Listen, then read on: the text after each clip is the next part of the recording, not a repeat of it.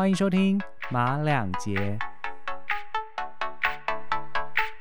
Hello，大家好，我是拽哥马克。今天是二月七号，再过四天应该就是台湾的农历新年。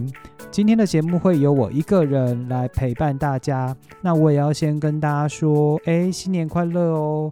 我猜你们今天已经开始放假了，呃，好好的度过最后一天，然后迎接新的一年，是亚洲人一个非常独特的一个文化跟习惯。那我今天有两个小故事想要跟各位分享。首先，这个故事是在今天下午发生的。呃，我大概在每个礼拜六日都会去游泳。那通常在游完泳之后，我都会去办一些事情。那今天当然不例外，我就是去准备了我的年夜饭。取我们的年夜饭的一个路途中，我发生了一场车祸。OK，听到这边你可能会有点紧张，但我能够在这边录音，代表我应该一切都非常的安好。那我们是在台北的东区，我是乘客，我表哥骑摩托车载着我。那我们在一条十字路口，一个巷子，我们是巷子要往左弯，后车是。呃，直行车，所以我们是转弯车。那他的车头撞到我的车尾，在当下连同摩托车的力道，然后把我们压在地板上，但意识都非常的清楚。那呃，可是你已经知道说，哦，大概有一些皮肉伤了。在这个过程中，我们就慢慢的从被车子压的那个过程中，慢慢的爬起来。那爬起来的时候，我们撞到我们的司机，呃，他是一个计程车的司机。其实我一开始不知道，但是我看到他的车子的那个前座有蓝色的那个。应该是营业用的计程车证吧，所以我就知道说，哦，他其实是一个计程车司机。我们在那个路口相撞的时候，刚好后面有一部警车，就是摩托车的警车，那他就马上跑来问我们说，哎，有没有发生什么事，需要什么帮忙？很快的，他就帮我们做了很简单的一个动线的一个绘制，就是说我们不要影响交通。所以从我们被车撞，然后到移开车子，大概不到三五分钟吧。当然嘛，你你你碰到这种事情，你的情绪都不会好，特别是在过年的期间。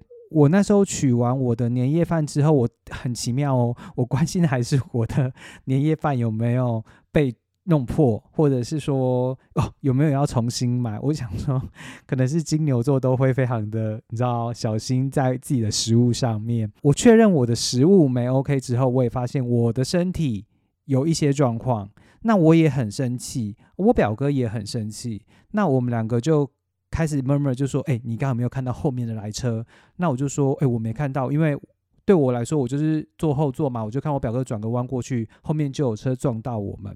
那我们当下的意识都会认为说：哦，因为他的车头撞到了我的车位，所以。”呃，对方应该是是错的。其实我没有要狮子大开口，或是我没有要要求什么，因为我我也很担心一件事情，是说对方的经济能力不知道怎么样。所以我那时候的想法是说，如果大家都没事最好，那我们也就去跟对方讲说，哎，那刚刚发生了什么事情？那那位大哥呢？其实一开始就说，哎，你你们没事吧？其实我觉得他讲你们没事吧的时候，我就觉得，哎，这个人还蛮忠，就是蛮厚道的。那可是接着他马上就讲说，哎，你们怎么转弯过来的时候，呃，就是呃没有注意前方来车或什么？哇，他当他讲这句话的时候，我表哥的情绪就比较起来，然后就开始要有一点跟他争执，就是跟他可能态度要有大小声，然后我就把我表哥拉住，我就说现在先不要讲这个，因为我知道双方的情绪已经起来了。双方都想要在这件事情上面去占到自己的优势，然后避免后续的问题产生。OK，所以我把我表哥拉到一旁。那我们两个这边默默说：“哎，你还好吗？你没事吧？你等下不要先回家什么之类的。”隔了几分钟之后，我就去问司机说：“哎，那你你你还好吗？”那司机看到我过去的时候，因为我是伤者，然后我也不是开骑车的那一位人。所以司机对我的态度比较没有那么的激昂，可是他也是展现的说他没错哦，OK。可是我就说没关系，因为警察嘛就已经在做绘制，我就说好，那我们现在不要谈这个，那就让警察来。在这个过程中，其实我们双方都没有太多的。呃，交汇。那我的心情是有点放空，因为我还蛮担心我的脚受伤这件事情。同时，我的表哥其实他也有腰闪到，所以其实，在等待过程中，我们其实呃就就没有太多的讨论。OK，我们就是一个等待。那。呃，我也趁着这个时间点去打电话问了一下我我的呃保险员，呃说，哎，我我要怎么处理会比较合适？那他当然有给我一个 guideline，就是说，呃，我我可以怎么样处理对我是最最好的？呃，刚刚提到那个警察不是在我们后面开始去做一些笔记吗？就是说画地板图啊，他画到一个阶段之后呢，就告诉我们说，依照他过去的经验哦，呃，直行车有错。转弯车也有错，其实我我我会认为啦，这件事情，因为我们是骑机车的，所以对方可能最后要付出的代价，如果我们真的追究到底，最对方要付出的代价是比较高的。但是我们也会去承担一个风险，是说，诶，如果在肇事的过程中五五波，就是我也犯了错，他也犯了错，在法官的认定底下，我们最后所有的花费是。各一半，OK，所以这是我们当下就有意识到的一件事情。那个路过的警察就问我们说：“好，那你们要不要就是请我们的交通大队来那个处理？”那因为当下其实大家都还有一点情绪，所以我们就说：“好啊，请啊。”其实我的态度是说：“好啊，请啊。”反正我那时候是。站在一个保护我自己的立场，我想说，如果我接下来或我表哥要接受任何的治疗，需要有保险员或是这种呃这种擦撞的一个记录，所以，我我们当然是说好啊。那对方也是说要，那这个地方我们就在等。另外一个交通警察，因为刚刚那个是路过的刑警嘛，那这个交通警察来处理。那交通警察一来说，哇，这个大哥就是颇凶悍，他就开始直接按照他的方式开始去做鉴定。其实这个过程鉴定的过程中，他反而他非常的科学，他没有问用问的，他不是用问的方式。来了解说事情怎么发生，他是从他的角度跟他的经验判断说这件事情可能是哪里有问题，那最后他再去把那个呃，计程车司机的行车记录器调出来。哦，那这边很有趣的一点是说，因为行车记录器是司机大哥的，所以在检验这个行车记录器的时候，警察问他说：“你希不希望让？”你愿不愿意让这两位呃呃先生也看到这个记录？那计程车司机他其实就说：“哎，不要，因为可能就是大家有看过那个大佛普拉斯吗？行车记录器里面总是会有非常多不可告人的秘密，他可能也害怕被看到这些事情。Whatever，我们就是没有看到，但是我们坐在旁边，我们隐隐约约有听到一件事情，就是说警察在跟他解释说：，哎。”你直行车有错，啊，转弯车也有错，就跟我们一开始认定的两方都有错这件事情。那当我们听到交通大队的这个说法出来的时候，其实我的心情是啊，因为要过年了，所以我也不想要把这件事拖到过年之后还在处理。然后我也不觉得说我现在的脚伤会影响到我很多，我知道可能是皮肉伤，那我好好的休息，它可能就会好。那我们就开始跟这个司机开始有比较多的互动，因为原本两个驾驶员啊，一个我表哥，一位司机都在情绪上。那我就是在当下，因为我也很不想要在。这样子的情况下去产生对话，因为我觉得没有理性的沟通是不会有比较良好的结果。呃，即便是最后可能是他比较错比较多，还是我错比较多，在这样子的过程中都没有办法促成事情的一个被处理状态。所以在我们都确定这个交通警员告诉我们说双方可能都有责任。如果你们想要再去鉴定这个车祸的一个真正的缘由的话，那他就要再去去做备案，然后会再把这样的记录转交给台北市的交通大队。一个半月之后，我们可能要都要去去做一些出庭作证，然后再看事后的结果要怎么样处理。但是这个事情时间就会拖很长。我那时候内心其实已经有一些想法了。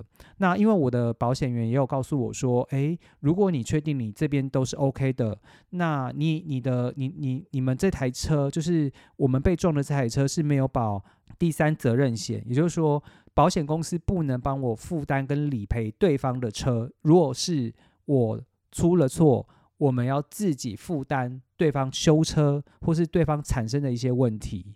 那当然，你有可能就说，我如果不主张继续的去鉴定，我也有可能损失的是说，诶，那我自己后续有些怎么样的一些状况，可能运气不好一点，脑震荡或是什么样的情形，我可能也没有办法再去。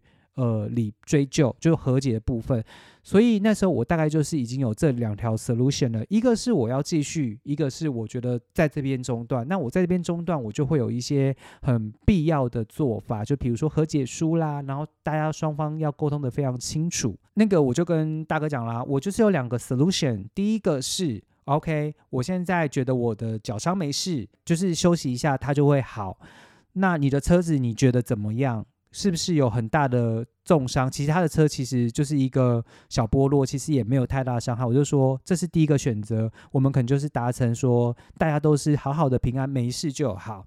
那第二个是，那如果你需要主张你的车子的一个呃维修的话，那没有关系，我们就把这样的一个笔录的一个流程走完。那我们送到交通大队，那双方共同去承担。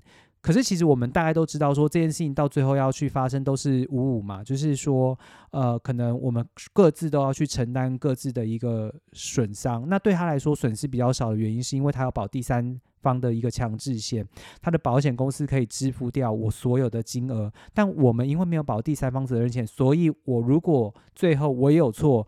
我是要自己掏腰包，我表示是要自己掏腰包去赔他的呃维修费。最后我们就是都用 solution one 的方式，就是说我个我们都确定我们没事，那他也没事，大家平平安安的，人没事都好。只是说我们在那个笔录过程中大概是等了一个小时。事后我就跟我表哥在讲说，哎，还好哎，一开始你们两个要争执起来时候，我把你们双方都拉开了。我为什么要把他们拉开？其实呃。我是认为啦，就是说不要在有情绪的时候做任何的决定，所以我避免了这件事情发生。我就说，哎，还好哎，我们没有在当下跟他去吵架。如果我们当下一开始就去吵架，最后的结果如果是这样的和解结果，大家也不会太开心。我这边想要跟大家分享，就是说。其实我不是那种非常理智，然后 EQ 非常高的人。但是从这件事情上面，我真的是认为说，我们不要在我们有情绪的时候去做任何的决定。当我们有过多，就是在处理事情，我们有过多的立场、自我立场的时候，其实我们没有办法促成更好的结果。在商业的市场是这样，人际关系的处理也是这样，在工作上面。我跟我们的伙伴有面对一个专案，我有我的想法，对方有对方的想法。如果大家都很坚持自己的想法，那我觉得事情到最后可能很难终了，有可能就各自做各自的。但是如果当我们退一步去想，说怎么样才能让这个目标更快的被达成，怎么样才能够更好的去完成这件事情，或许它是一个。你在处事过程中的一个很好的淬炼，它可以让结果有更中立。我要讲的是说，很多时候我们要把自己放在一个好像在旁边看，跟我无关紧要的人，我随便啦，你想怎么样？就说，当你把这种心态放得越轻，你在处理事情上面就可能有更多的空间去呃讨论，然后去想象。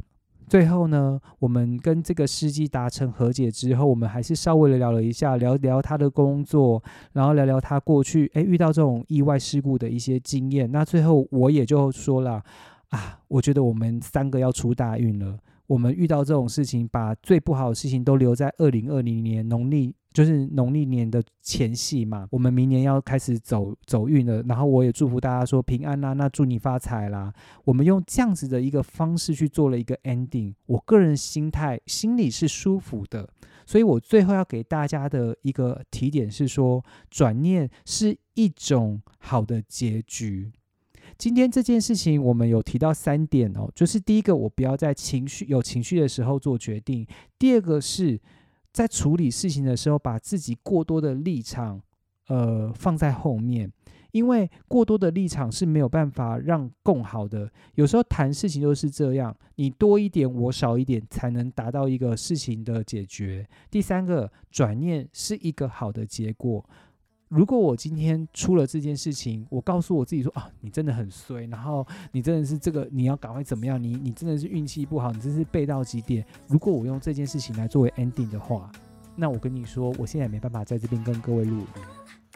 好喽，那我们听完这个故事，我们还有另外一个故事想分享。但是在分享这个故事之前，我想给大家听一个比较开心的歌，是韩国的女星 IU 她唱的《Celebrity》。